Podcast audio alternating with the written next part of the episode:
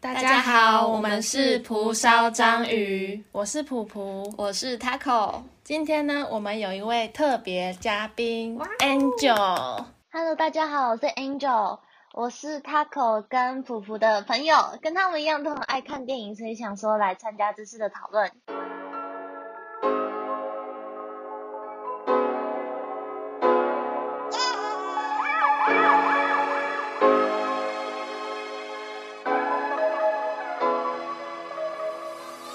Angel 是我们的高中同学，然后也知道他喜欢看电影，所以我们有邀请他跟我们一起去看台北电影节，然后我们就选了这一部电影《废弃之城》。嗯，这一部电影呢，它是由易智言导演执导。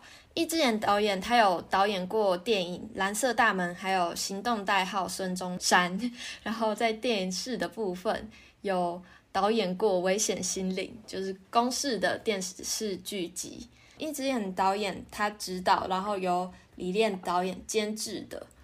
那这部电影呢，它主要有两个主角，其中一个主角是塑胶袋的角色，所以他他是一个乐色的形象嘛。想要问一下 Angel，就是让你当一一种乐乐色的话，你会想要当哪一种乐色？想要当的话，其实我会比较想要当纸袋或是漂亮的包装。因为我是一个喜欢吃甜点的人嘛，而且我喜欢吃那种很用心制作，然后精致放在包装盒里面的甜点。就是对于吃甜点的人来说，是打开前那个会有充满期待感的一个一个方式。所以透过包装这个角色，先给大家一个兴奋开心的感觉，然后再来是这个包装也可以保护里面那个很好吃。很精致的那个甜点，所以我觉得这个角色非常重要。虽然说可能这么漂亮，然后包装设计人这么精心在设计的包装，在打开之后可能很快就会被丢弃，但我觉得它在当下是一个非常非常重要的角色，对于整个就是甜点控来说，是整个过程中一个非常重要的一个元素。所以我希望我可以当一个漂亮的甜点的包装。那 Angel，你有想过、想象过他如果说被丢弃之后，他的生涯会是怎样吗？我觉得，哦，好 sad 哦，被丢弃之后，其实也要看材质。像我自己的话，我有些真的很漂亮的包装，我是会留下来的。然后虽然大家观众看不到，但我给你们看一下这个木盒，它是非常非常精致，我把它留下来。我后来拿来装一些像是项链啊那些的，因为这个甜点包装盒其实是装野枣的甜点，我爸爸去杜拜出差的时候带回来的，所以那个我还记得那一次的经验，就是当下他一带回来是一个铁盒，可能大家都会觉得说，哎，里面是装什么纪念品之类的，但是原来是一个甜点的一个包装，所以我觉得每一个每一个甜点的包装，它带给大家的那个感受是会很不一样的。对，每每一次的感受都是充满着期待，然后又可以同时具有，就不仅是给人这个兴奋期待的感觉，也能够保护里面好吃的甜点。我觉得这个角色我非常的尊敬，所以我希望我是一个厉害的甜点包装。那普普呢？我听完 Angel 的，我觉得她好女生，好。很少女的感觉，对 我自己是想说什么轮胎，反差了吧？因为我 man 呢，我有想过，就是如果我是轮胎的话，嗯，我可以去很多地方，然后可以在一个大马路上这样奔驰，然后也可以经历可能下雨，现在下雨这种天气，或者是各种天气。然后我有想过，比如说像小朋友荡秋千，有时候也有些是轮胎轮胎做的，对。然后我觉得也是那种很很好玩的感觉，速度感，嗯，童童趣，然后又有实用性。其实轮胎也蛮特别的，感觉真的可以经历很多东西。哦，但也蛮惨的，它是压在最底下。但反正就乐色嘛。呃，我好喜欢你这个答案哦，你这个答案是非常有意向的。我觉得我的还蛮，其实我的相较起来算蛮实际的，但是你也是有一个意向在，就是你刚刚提到奔驰这个字，我觉得我觉得很棒啊，我很喜欢你这个回答。奔驰的感觉，只是我刚刚听你的，会不会觉得我太 man？是有一点反差，但蛮酷。嗯，然后可能我被抛弃之后，我可能就在某个地方待很久，一样是在外面流浪的感觉。哦，那也蛮好的。曾经帅气过一波，对，然后退休的，曾经灿烂过，哦，而且曾经也去过那么多地方，退休了就可以休息了。嗯，哦，而且他除了做成那个荡秋千，有的跷跷板底下也是轮胎。哦，对，其实各种用的，嗯，然后也会接触到人类。真的好男孩哦，就是一个男孩从小到大可能都可以经历，可以有轮胎的陪伴。就他玩荡秋千有轮胎，长大长大开车也有轮胎。对啊，天哪，我怎么会想到这个？好喜欢这个。那他可呢？我的话，我比较聚焦在乐色。哎，我想到乐色，就我只是想要当一个保利龙，就是因为保利龙其实。就是在它有用的时候，也是在保护东西嘛，就可能是一个大箱子，就是都会有保利龙在保护里面比较易碎物品，嗯，那些。但是虽然说它很不环保，但是它就是废弃之后，我是想说这个保利龙厂好地狱哦，会被丢在海边，然后它就是它感觉因为轻飘飘的嘛，就感觉我可以到处游历，就可能飘在海上，或者是被吹走。然后就可以环游世界之类的，对，你也是很不环保的环游世界。你是希望那个垃圾本体因为很轻，所以你可以到处流浪？对我只是因为它的本体的材质。可是我在想这个问题的时候，我觉得蛮有趣的，是因为最近大家开学会还蛮辛苦的嘛，然后突然想象自己变成垃圾，就好像有点舒压。就 就是突然可以很废，突然有点想变乐色。哎，其实你讲到这个，我突然觉得我聚焦的有点错，哎，就是乐色，我应该先聚焦他是乐色的样子，而不是他生前的样子。可是也对不对？可是至少你有活过，就是像这一部电影，它的那个主角是阿黛嘛，塑胶袋，它就是只有被用一下下，而且可能就是装一些比较不重要的东西，可能早餐啊什么的。可是你是包装纸，就是他活过的那个那个时光是很灿烂的，嗯，我觉得也不错哎，嗯，对，就跟我的轮胎一样，好哦。那我来分享那个电影的资讯。这一部电影刚刚有提过，是易智言导演执导，然后李烈监制，耗费了十年的时间去做这一部电影，然后投入了上亿的资金，就真的是非常大的一个制作。然后有邀请到演员张孝全、桂纶镁、黄河和高洁配音，因为易智言导演还有李烈监制，他们认为台湾动画就是比较不擅长写这种长的剧本。然后也希望动画和电影这两个很没有相交集的两个圈子，他们的人才可以借此机会合作和认识，所以才会投入这个长达十年的制作。你们会觉得电影台湾的电影圈和动画圈蛮分开的吗？我觉得会，诶，就是比如说我之前有修一堂动画鉴赏的课。然后那个动画老师他有参加过金马奖，他有跟我们分享一个蛮有趣的，就是动画界的导演跟电影界的导演会分很开，离的座位蛮开的。嗯，然后动画界就会很像一个小圈圈在那里，然后电影界就是很大个团体。那我记得 Angel 你也是还蛮喜欢日本的动画之类的，你会觉得台湾动画跟日本动画有什么很大的差距吗？哦，这个差距很大，这个差距非常大。不管是从市场面，就是观众的接受度来看，然后甚至是从呃工呃制作团队他们的角度去看，其实都非常差异非常的大。因为在日本，他们能做的这么成功，有两有两个层面可以看，一个是从观众的角度，观众对于动画其实是。呃，非常欣赏的，他们不会停留在台湾人认为说啊，动画就是迪士尼，然后就是比较小朋友在看的这种感觉。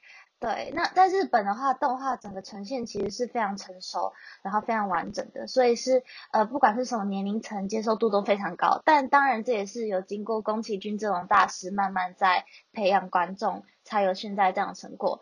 对，然后也是因为观众的接受度高，然后还有。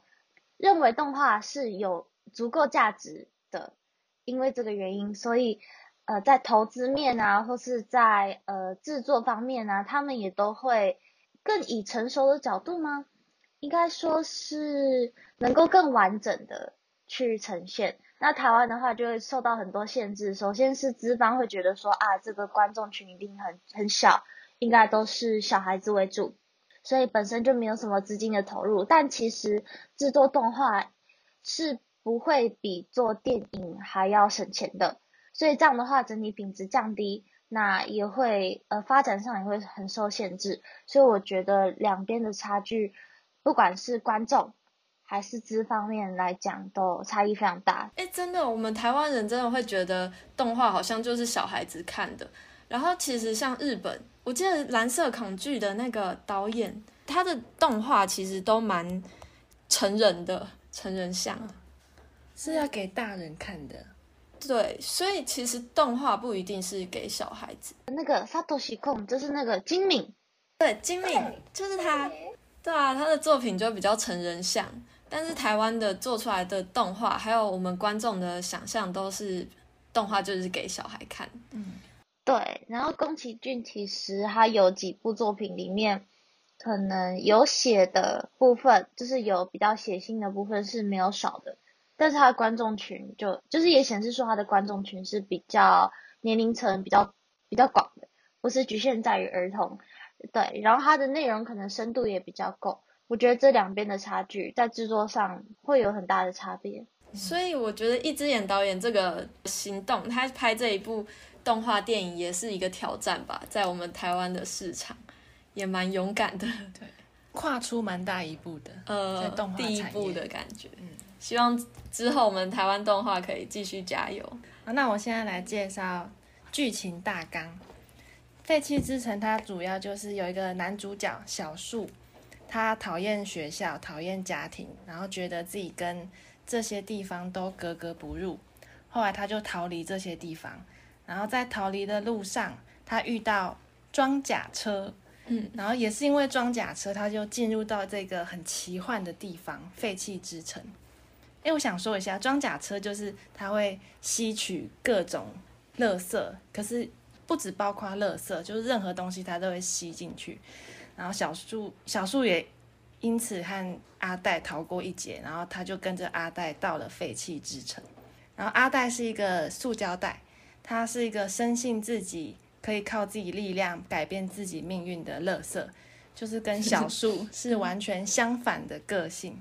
然后他们约好要一起逃离废弃之城，但是中间发生了一些冲突跟转折。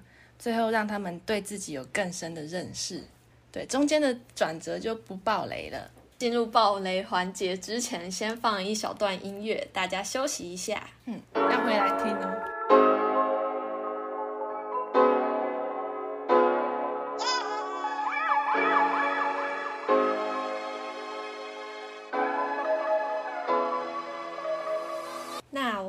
现在回来来介绍一下这部电影的几个。角色，第一个呢，我们先来介绍两个主角之一的阿黛，就是那个塑胶袋的角色。嗯，你们觉得他是一个怎样的角色？然后有什么象征呢？我觉得阿黛是跟小树完全相反的一个存在，就是小树他非常的迷茫，但是阿黛很坚定，而且知道他自己的路是往哪里去。在呃电影之中，也是阿黛在引领他找到自己的家、自己的归属。所以有点像是一个导师，也是一个反面的例子。阿黛她感觉还蛮有毅力、蛮勇敢的。我觉得他算是一个团体的精神领袖的感觉。对他很正能量，套用在人的身上的话，他就是一个很有企图心、很正能量的人。嗯，感觉就是会成功的，就是不甘于他现状。哎，他其实只是一个塑胶袋啊。就是他有一次，我我记得蛮印象深刻，是他飘在空中，然后他在对峙一个他们那个废弃之城里面像神一般的存在的城隍爷，然后那个阿黛那时候就有说，其实我也是神啊，因为我活了那么久，嗯，而且我不会腐化，所以他就讲说我也是神，他有那个自信，他感觉就虽然是一个扁扁塑胶袋，但是它充满了气，就是。它有那个自信，嗯，站出来，骨气，对对对，有那个骨气，嗯，而且我觉得他说这句话的同时，其实也是在说。他懂得看到自己的价值，他懂得看得到每一个人的价值，就是不会只是被世俗直接的定义所影响，而是他能从中知道自己呃厉害的点在哪里，然后给予自己自信。我觉得这点其实蛮厉害的。哎，真的这么一说，是真的。对，因为我们常常会把塑胶袋这个很长久不会腐化的这一点当做一个缺点，就我们外人定义都会说啊，你就是一个很。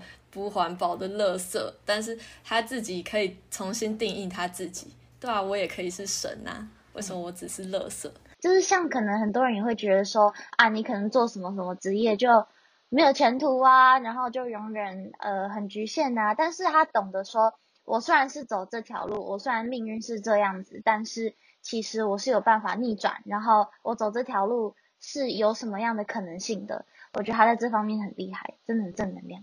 第二个角色是喷漆罐的角色，我觉得这个角色蛮特别的哎，因为他虽然是比阿黛和主角小树算比较小戏份稍微少的角色，但是他一直都是徘徊在这两个主角周遭，然后他的存在感还有他的角色其实会蛮吸睛的。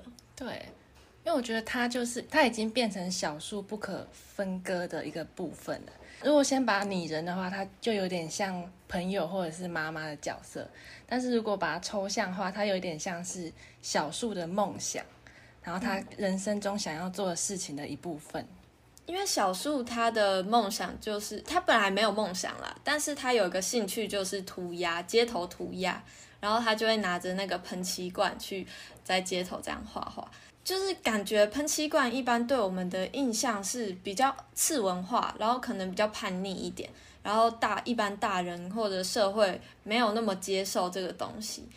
这个角色其实他在电影里面是蛮正面，然后有指引着小树往正确的方向走的。梦想这个象征我没有想过诶，哦，现在觉得这个象征非常合理诶，因为我一刚开始会觉得说。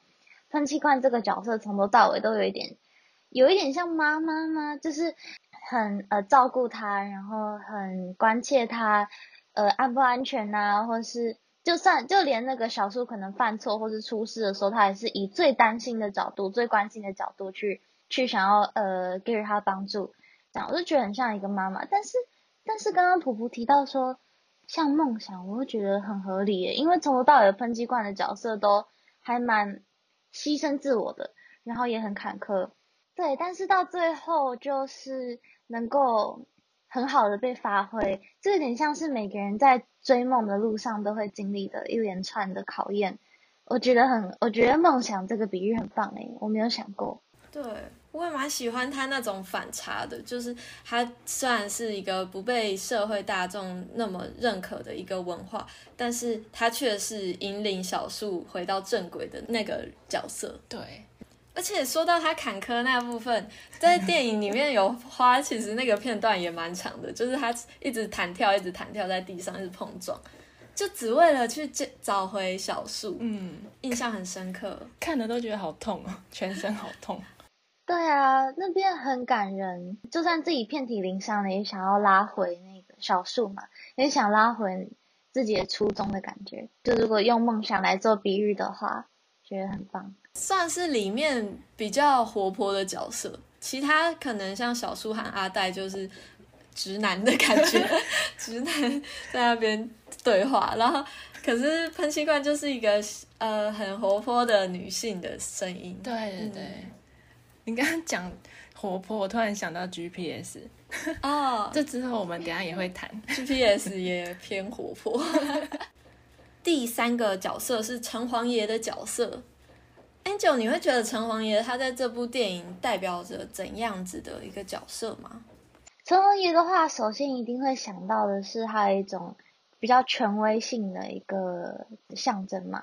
就是他可能走路的时候还要大家扛着一个那个什么轿子啊之类的，然后每次经过都要那边敲锣打鼓，然后呃声势浩大啊，灯光那边很亮啊那种感觉。可是他明明其实就是个人偶，所以我觉得他反而有一种他虽然呃看起来声势浩大，他可能看起来很有权威，但是他的内在是还蛮空的。对，所以我觉得这有点想到说，可能有些人虽然在大位，但是他不一定是呃怎么讲，他背后他内在可能不是他呃在的那个地位这么的深厚。然后再来是，我觉得城隍爷这个角色，他把大家可能限制住，或是在管制大家的理由是说，我都是呃为了你们好。我觉得这也是很反映现在的，就是上一代的前辈或是长辈，他们对于比较新一代想要闯、想要去追梦的年轻人的一种一种观念吧。就是，对，就是我把你们保护起来，我不让你们走，我不让你们飞，都是为了你们好。外面的世界很险恶，你们都不懂，你们只要存在于这个舒适圈就好了。我觉得这也是一个有有一种都是为了你好的这个象征。哎，我其实没有想过刚刚 Angel 讲的第一个象征哎，外表看起来声势浩大，然后其实搞不好里面是空的，因为它就是个人偶嘛。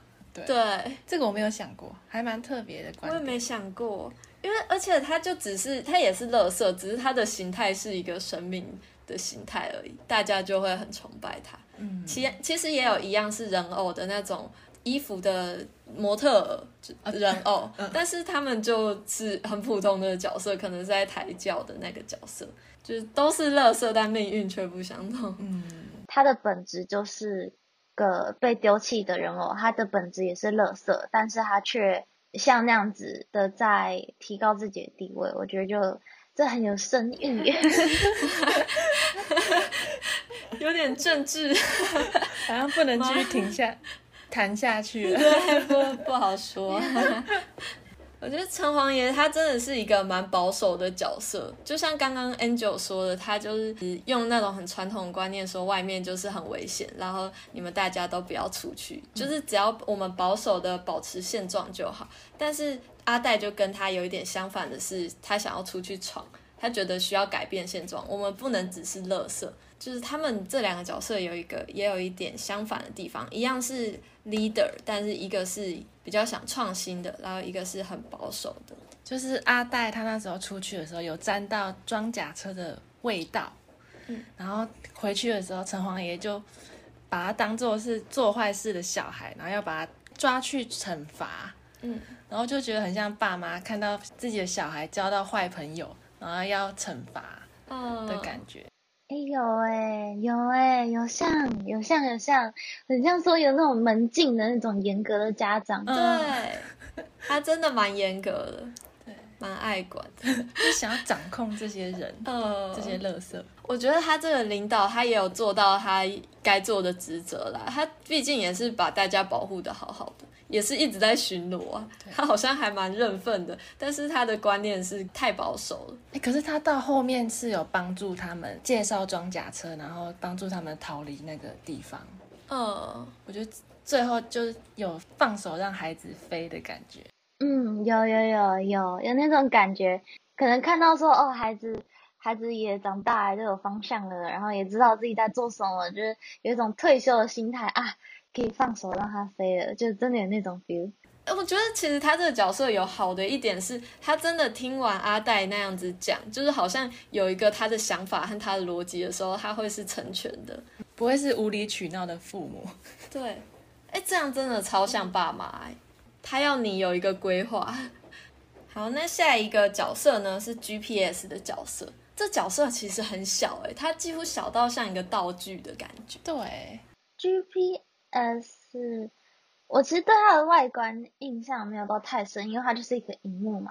我一刚开始看到它的时候，一直以为它就是一只手机。它是手机吗？它长得很像翻译机的那种形式。对，它好像翻盖式的，然后翻盖就比较宽，不是像手机这样直直的。它好像它的画面是不是只有 GPS？应该没有出现其他什么网页查询的画面。首先一直在定义说它到底是什么东西，就很有疑问。然后，然后再来是我在想说，它其实，在废弃之城是一个非常特别的角色，就是可能呃，塑胶袋是一个很大的一个被丢弃的族群嘛。然后还有很多其他的垃圾都是很常见的，但 GPS 我真的很少，很我就不，我就完全不会想到它会变成一个垃圾。那因为它的角色的呃定义上、定位上其实也很不一样。它从头到尾就只有一个功用，真的就是当 GPS，然后再来就是当揪出揪出那个小树的那个人嘛。所以，嗯，这真的这真的要思考一下，为什么是要有一个 GPS 来当这种这么重要的角色，而不是当而不是像喷气罐啊这些前面就已经出现过的，而是设计了这样的一个角色来当整个电影的转泪点吗？我觉得很特别，这可能要想一下。我觉得如果说它是手机，又会是另外一个感觉，因为呃，手机就是我们现代人一直很常用的东西嘛。那它到废弃之城的时候，它应该是最高智慧的东西。对，哎，我刚刚有想到，就是它自己内含量，它其实有可能有这整个地方的地图，它其实是很先进，他思考会是很先进的角色。对，所以他不会，绝对不会是城隍爷那一派的。嗯，他一定会跟随这阿呆这种很有领导性的人一起行动。嗯，他其实就是可以当一个军师的感觉。如果他再多一点人性的话，因为他因为他感觉很机械化，他的台词就只有哎呦哎呦哎呦，可是他却是一个最高知识的乐色。而且，如果真的要去想他在整部电影里面所代表的意义还有象征的话，我觉得也可以是呃，因为他出现的时机是他们决心要去某一个地方离开那个地方的时候嘛。那刚好 GPS 的主要的功能也是找到路，所以如果真的要去定义的话，也就是在他们迷茫，然后要闯出去，终于有一点方向的时候，它是那个要闯出去，再一个跳板，就更确立自己的目标的一个媒介。如果真的要这样想的话，只是他没有什么人性，我觉得很奇怪，为什么他他跟其他主要角色都不一样？对，还是在讲述科技冷漠。对啊，连连一个塑胶袋，这个塑胶袋本来那么不起眼的东西，竟然地位戏份都大于这个。，GPS 科技这种东西比较明明离现代比较近，大家应该会比较想要讨论。对，它在这一部里面却被。功能却被缩小了，嗯，还很蛮不起眼的。如果不特别拿出来谈，它其实也不算是一个主要角色群里面的角色。他在整部电影院的地位其实也是很高的，因为在最后他们逃出去的过程中，他们都非常需要 GPS，对吧？就是一定要找到 GPS 去确定他们逃生的每一个定点在哪里，然后要指引，其实都是靠它。虽然很不起眼，但是很重要，哎，对，是很重要。因为我们那时候，我们三个去看台北电影节看这一部电影的时候，最后有一个导演的 Q&A，我现在就很后悔没有多问一点问题。像这 GPS，我也会蛮想问，怎么设计出这个角色？为什么他只会讲 I O，，也蛮特别的。希望导演可以听到这一集，为我们解答。希望，拜托。下面这一个角色呢，就是我们这部电影的大魔王装甲车。我觉得。装甲车它不是一个很立体的角色，它就只是一个情境跟形象的描述而已。我觉得是它就是一个困难跟困境在那里，然后就逼迫主角还有想要逃出去的乐色一个要突破的难关。因为他也没有台词，我觉得他不是很鲜明的立体的人，对他没有那么人性化，就是跟 GPS 蛮像，他只是一个大魔王。我很同意普普说的，就是比较像是一个一个被营造出来的东西嘛。就像你们讲，他没有他没什么感情，没有什么人性，而且其实，在整部电影之中，他有点像是会被耍的那种角色吗？在最后他们逃生那边也是透过要去那个把他们吸引到哪里，然后逃出去嘛。这个桥段就会让我觉得说，他是一个有可能被带风向的一个象征，有点像是整个大环境啊，或是一个。权威的那种感觉吗？它有点像限制他们的自由，但是其实要突破它是有方法的，比较像是一个只是一个象征性的感觉。而且他们是有时候真的被耍的蛮惨的，有一只还掉到那个焚化炉炉那里。对，哦，我看到那个他们把它倒到焚化炉的那个场面的时候，因为所有垃圾就在。底下想要爬出去嘛，我就想到有时候看一些电影会看到那种地狱的画面，然后也是大家都想办法要爬出去，然后底下就水深火热的感觉。焚化炉就等于是乐色的地狱，然后这个装甲车它感觉它是一个像大黑洞的东西，就是把所有东西都吸进它肚子里。我觉得它的存在就很像对他们的命运的制裁吧。你只要遇到他，你就就像遇到死神一样，你就得死了。对，很难逃掉。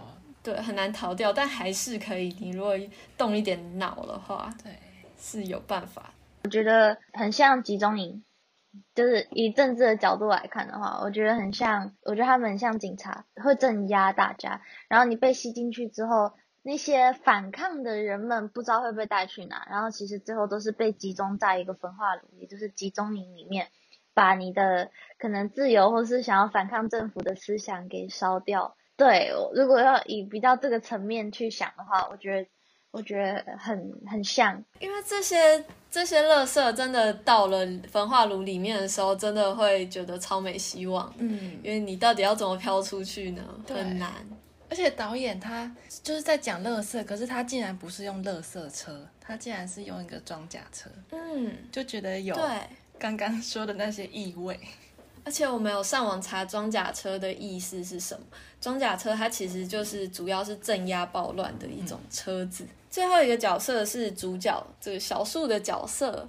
当然，就是大家看到这个角色就很清楚知道，他就是一个青少年，然后他还不太清楚他自己的定位，然后常常会觉得在各个地方，像是家里或者是在外面街头的朋友，还有学校，都觉得很格格不入。这么说来，其实我们每个人好像成长也必经这些经历，就你一定会。曾经觉得自己在某个团体里好像没那么融入在其中，然后或者是也会怀疑自己到底适合在哪里，适合什么样的工作或者什么样的职位什么的。嗯，对。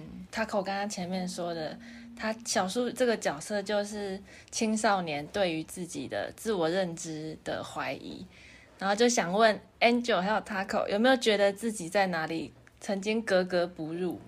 其实说真的，要格格不入是也不会有那么强烈的感觉，但应该会有觉得说啊，这个大环境就会怀疑，会怀疑过说这个环境是不是真的适合自己。的那种时候的话，应该比较像是大学吧。我自己我自己对于大学的想象其实是更自由的。然后，但是我说的自由不是说就是整个放飞自己，然后就是 don't care，然后就是玩爆那种。我比较觉得说是大家可能要共同努力的一个环境。就我是我比较是这种人，对。但是呃，我可能进入大学后发现大家年轻嘛，就是玩心还是比较重。然后对于以后的目标啊，对于努力这方面啊，其实就没有想太多。我之前玩心不是那么重的人，就就觉得自己有一点跟不上大家吗？可能大家去夜店的时候，我在我在家里，比如说在备课、在工作啊之类的。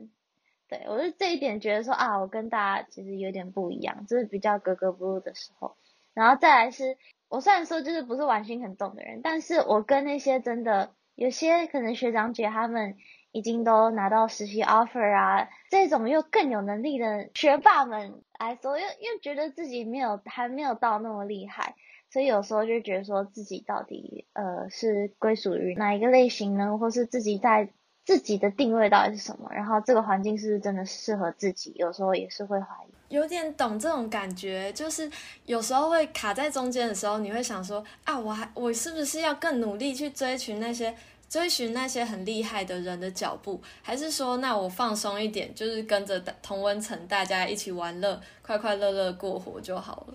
有时候好像会有这种疑问。那我的话，呃，以前国中的转学经验，就是因为我之前国中转到的是体育班，国二的时候升国三转到体育班，然后那时候一定会觉得，哈，我就是一个普通生，然后进入这个班级，他们又已经同班两年了。然后其实那时候我很没自信，然后也会一直把自己定位成一个外来的人。其实我我记得我那时候整整那一年读完那一年都是被叫新同学，我没有被改称叫做雨如啊，或者更亲切的什么 Taco 之类的绰号。嗯，我是从头到尾都被定位为新同学，不管是我自己有没有觉得格格不入，其实我整个人在。大家的眼光里也是没有真的融入大家的。我可能下课就会很认真的读书，因为我那时候也是卡在一个到底要走体育还是继续用学测？是会考会考国中国中会考，就是我那时候会卡在中间，所以呢，我又会在体育班很认真的在读书，就很像一个异类。但是说读书呢，因为你在体育班嘛，然后可能又没有那个那么好的环境，就也是一个卡在一个。中间的感觉，但是因为那个状态就是你要面对一个那么大的考试，也不没办法想太多，就是努力就对了。但是你就得忍受你跟你的班上没有那么合。然后因为我现在大学了，又经历过一次转学，我现在就是从原校转到世新大学嘛。然后我觉得我有在进步，诶，就是。担任这个转学生的角色，好像有比较进步一点，因为我会在班上的时候，我会告诉自己说，其实我们不是这么异类，我也是一个大三生啊，我们都一样。嗯，我觉得其实自己内心给自己的标签，如果是没有那么负面的话，其实你散发出来的能量，或者是那种给人家感觉会是比较好亲近的，人家也不会觉得啊，你你好像有点。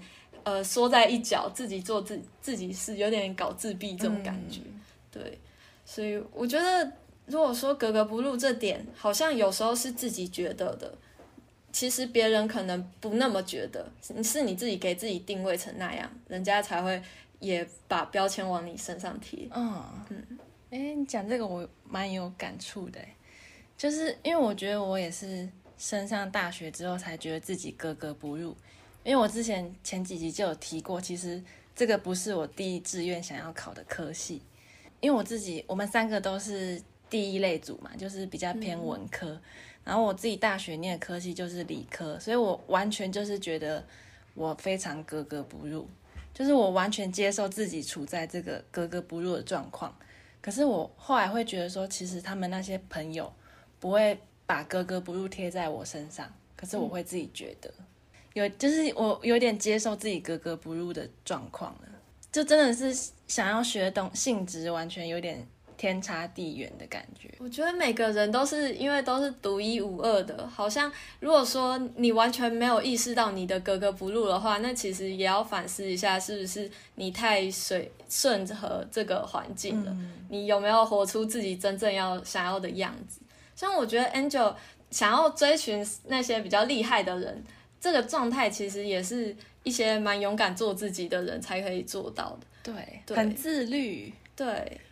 可是还是没有那么厉害，就是还在追的追赶的那种感觉吧。所以那个心态、那个状态，其实有时候也是蛮令人不安的。可是我在大学之后学到的是，当你进入一个环境，就像刚刚我们一直提到格格不入嘛，一般人可能会觉得说啊，我要融入这个环境。就是我要融入这个我现在遇到的这个环境，我才能找到自己的归属。但是我觉得，呃，也我们也不是小大一了嘛，我们也经过了几年。对我感受最深的是，我们其实每个人都有自己的特色，然后一定也会有某一个环境是适合你这样特色的人过去的。那我们真正要做的事情，并不是融入我们现在看到，这不是改变自己的本质，然后去融入一个。你其实根本跟你不一样的环境，而是去找到真的适合你的那一个地方。就像有时候我们可能不一定要去到什么多受欢迎的群，或是多高地位的群，其实真正重要的是找到自己最适合的那个位置。我觉得心态有在调整，就比较不会一直想到格格不入这些的的感觉。好喜欢这一段话，因为我很暖的感觉。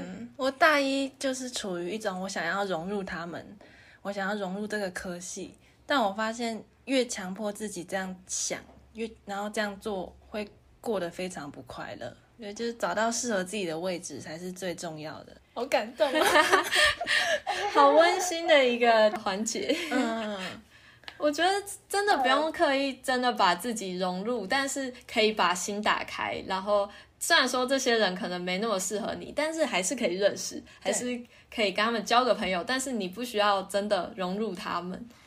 对啊，而且其实我觉得那个感受那个感受是一个必经的过程，然后也是一个很重要的过程，因为你感受到那个格格不入，因为你感受到那个负面的感受，你觉得自己在挣扎，也是因为这个过程让你更认识自己的位置可能在哪里。对，透过这一个身这一个心理上的反应，你才更能够探讨到自己内心，说哦，原来我真正喜欢的是哪里，然后原来我不喜欢的是哪里。所以我觉得这是一个很重要的过程。真的。感动都起鸡皮疙瘩。哦，我觉得升上大学对这点很有感。嗯，对。我可我觉得，就是应该是也不会太多数人都会这样觉得。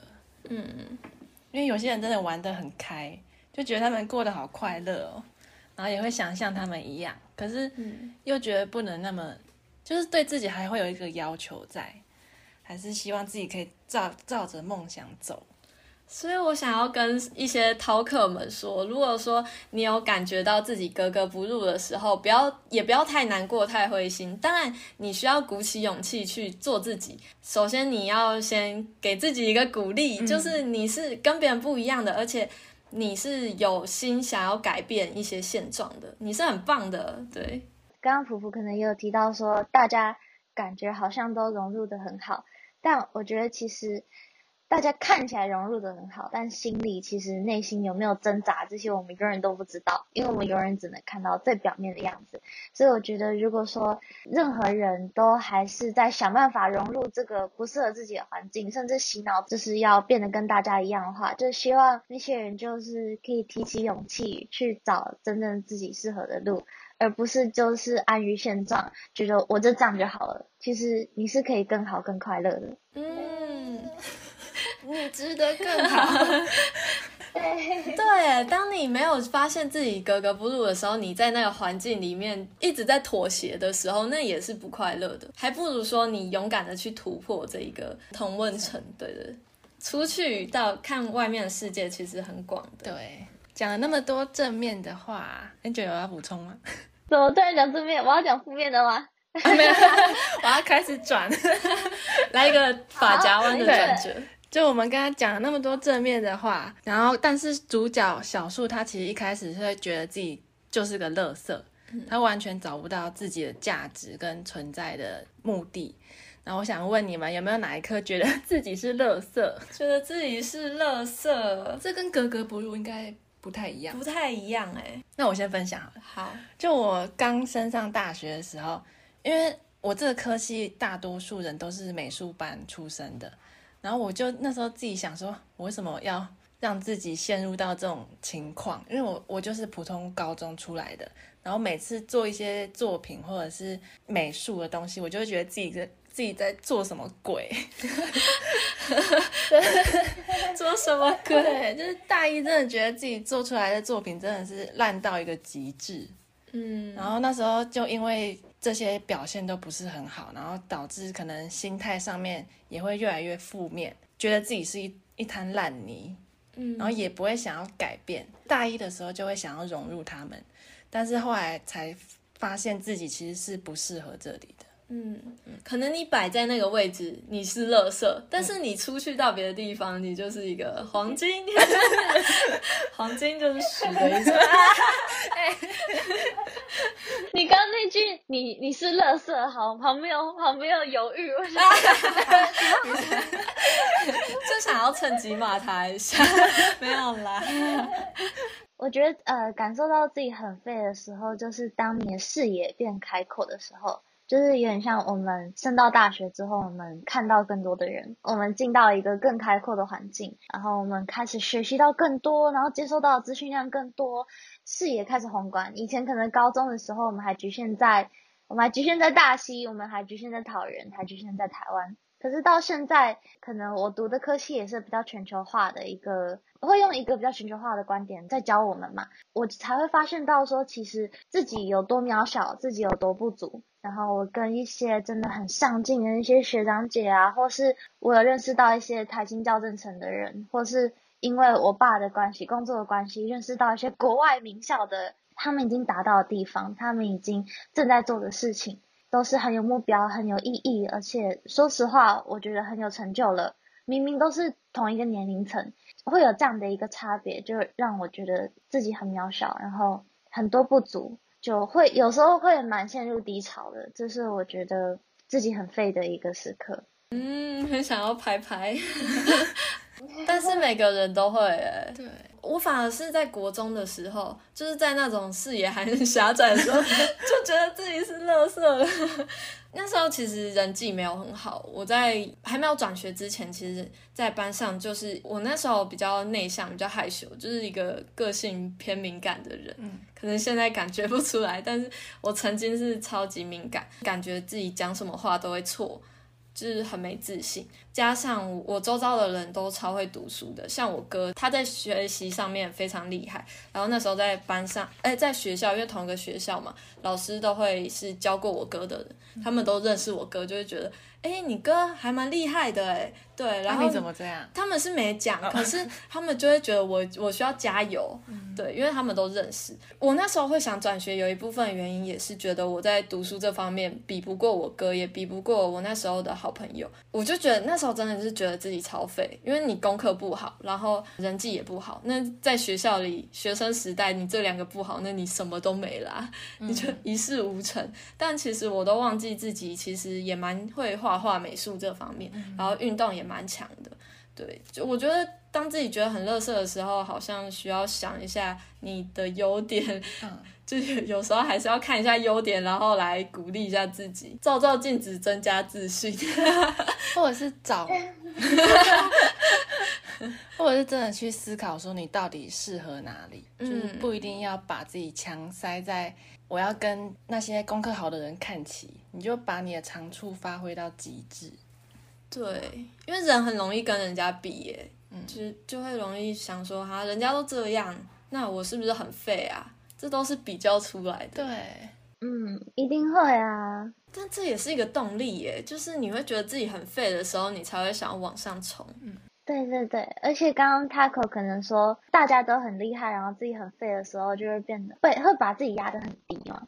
我其实也是，也是还蛮容易处于到这个心态，是说，因为大家好像都很厉害，所以我就不太敢给太多的想法。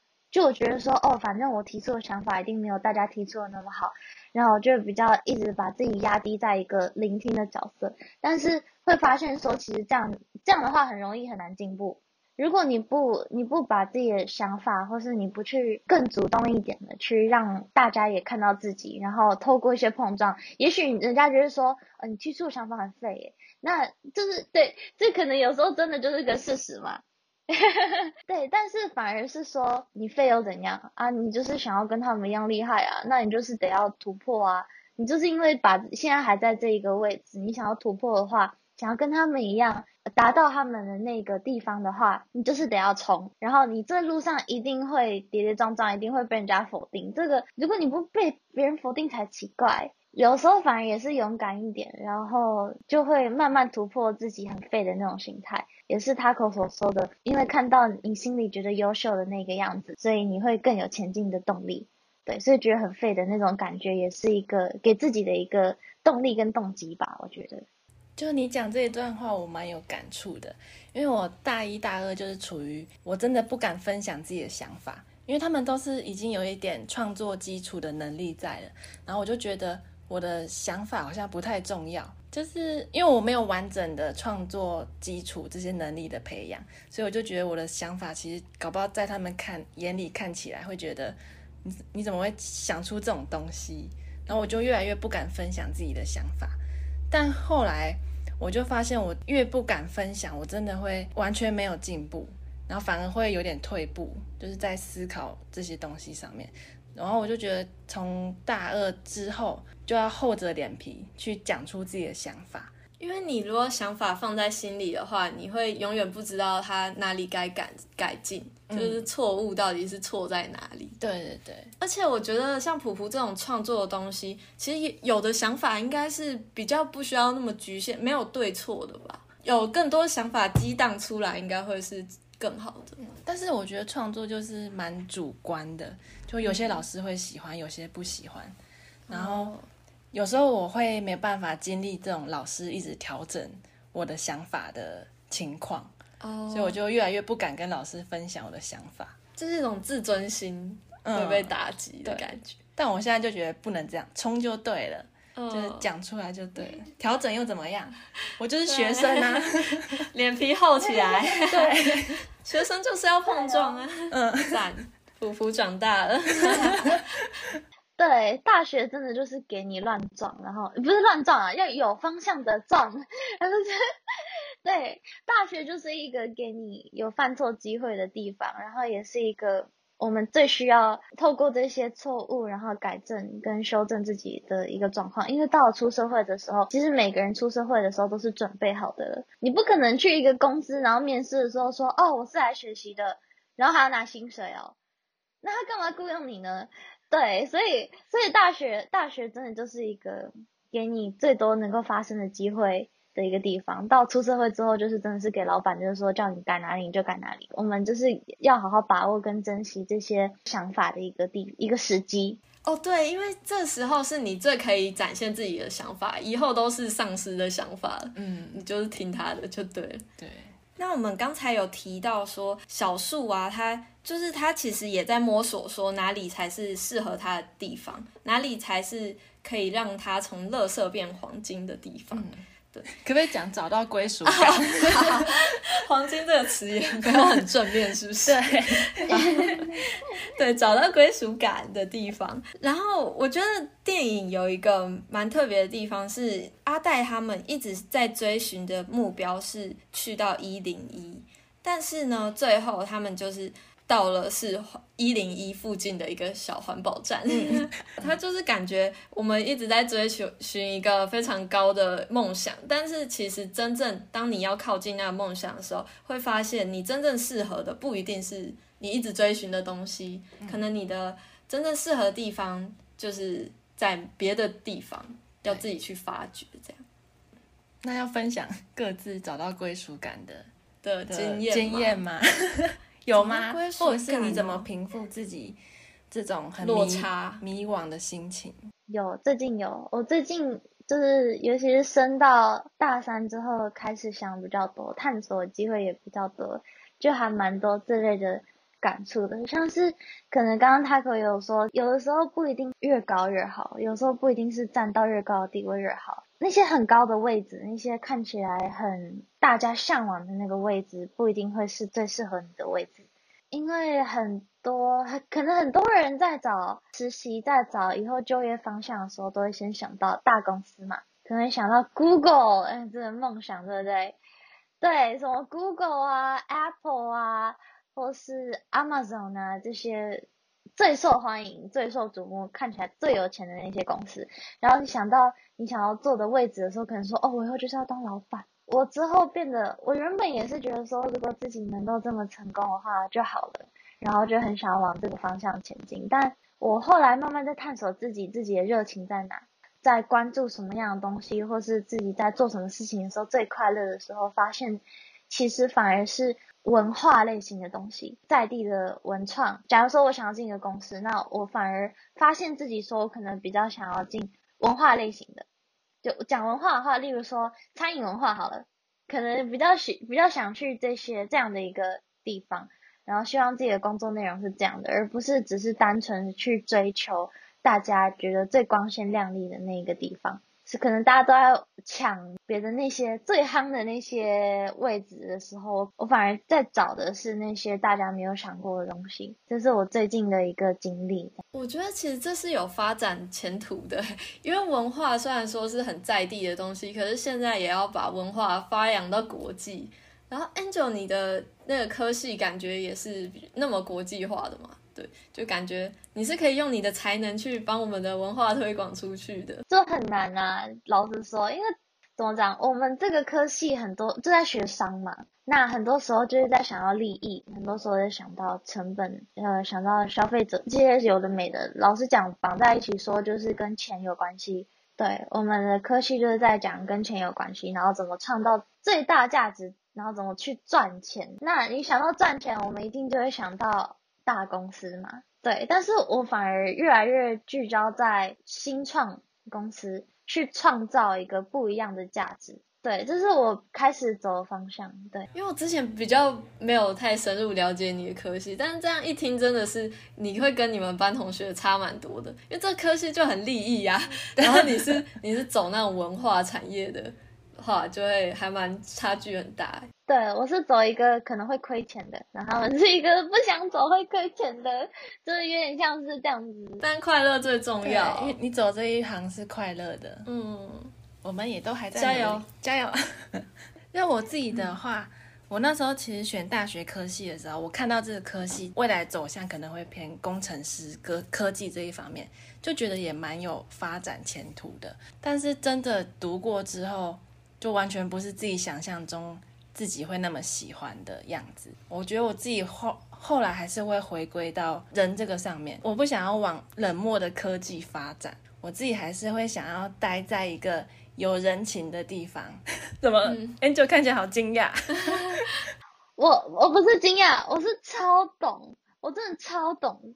真的，因为现在大家不在讲数据化时代嘛，然后大家都很 focus 在那种科技啊或者数据产业，但是我就是我就是还是喜欢文化产业啊，我就是还是喜欢比较感性的那一面，就发越来越发现自己自己是更喜欢这种偏向的。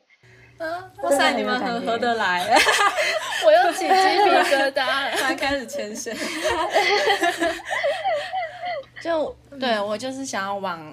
人的这边发展，然后就后来就是认清自己的目标之后，就是我觉得可以不用局限在学校，你一定要学这些东西，你可以向外去找寻你有兴趣的东西，然后就是可以在外可以说是在外面找一个归属感的感觉。所以你有你那个 气球慢慢降落到归属，对，气球就降落到，因为我现在就是比较先从剧场剧场就是小剧场开始。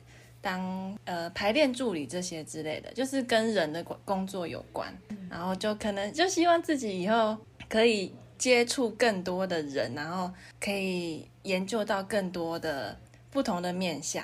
我觉得我不一定会局限在剧场，然后我可能会想要往编剧或导演，不是不是不是导演，是演员这个方向走。因为我说你要抢我，没有想口误，没有了，没有。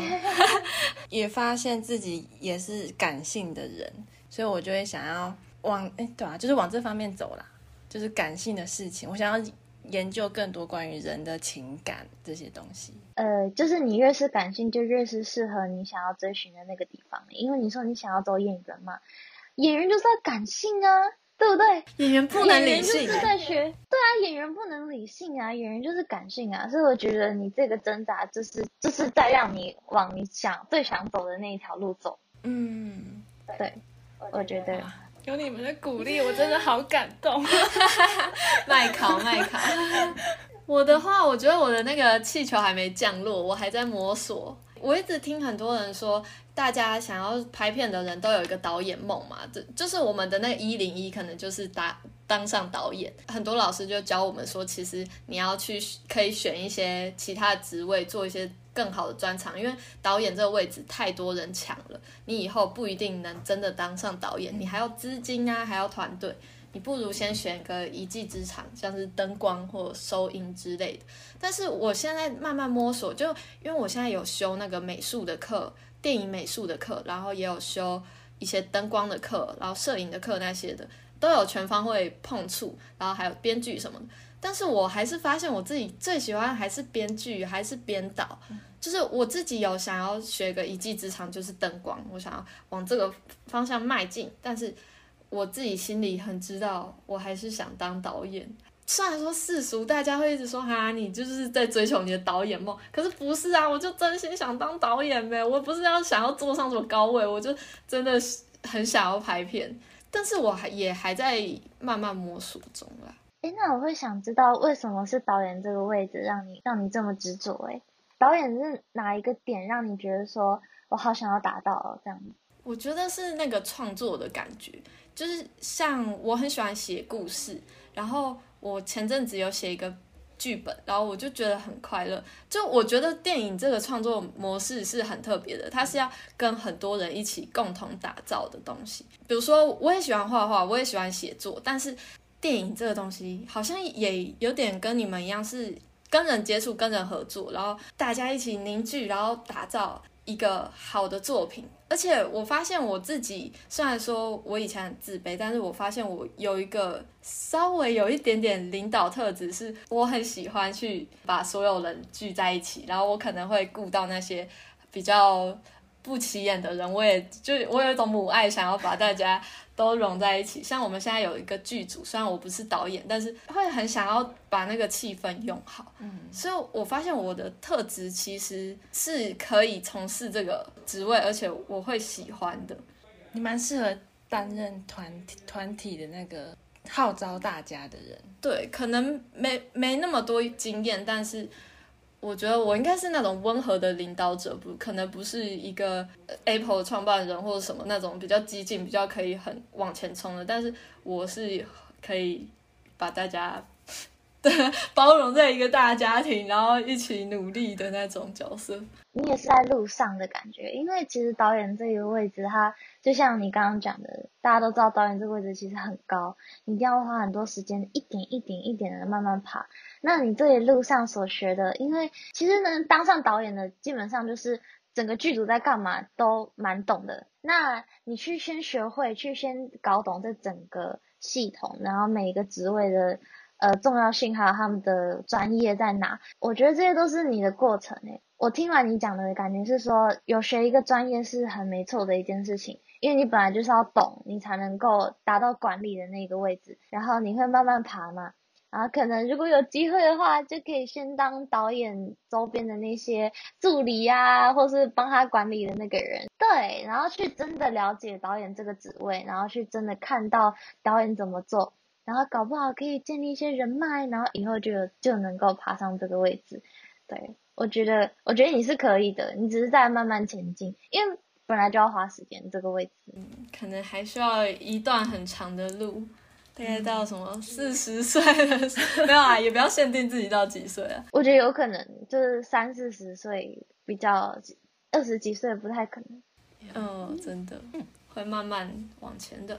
好，那我们废弃之城会分成上下两集讨论，然后上集的部分就到这边告一段落喽。下周会有下集的分享，还请各位饕客们敬请期待。拜拜，我们下周见。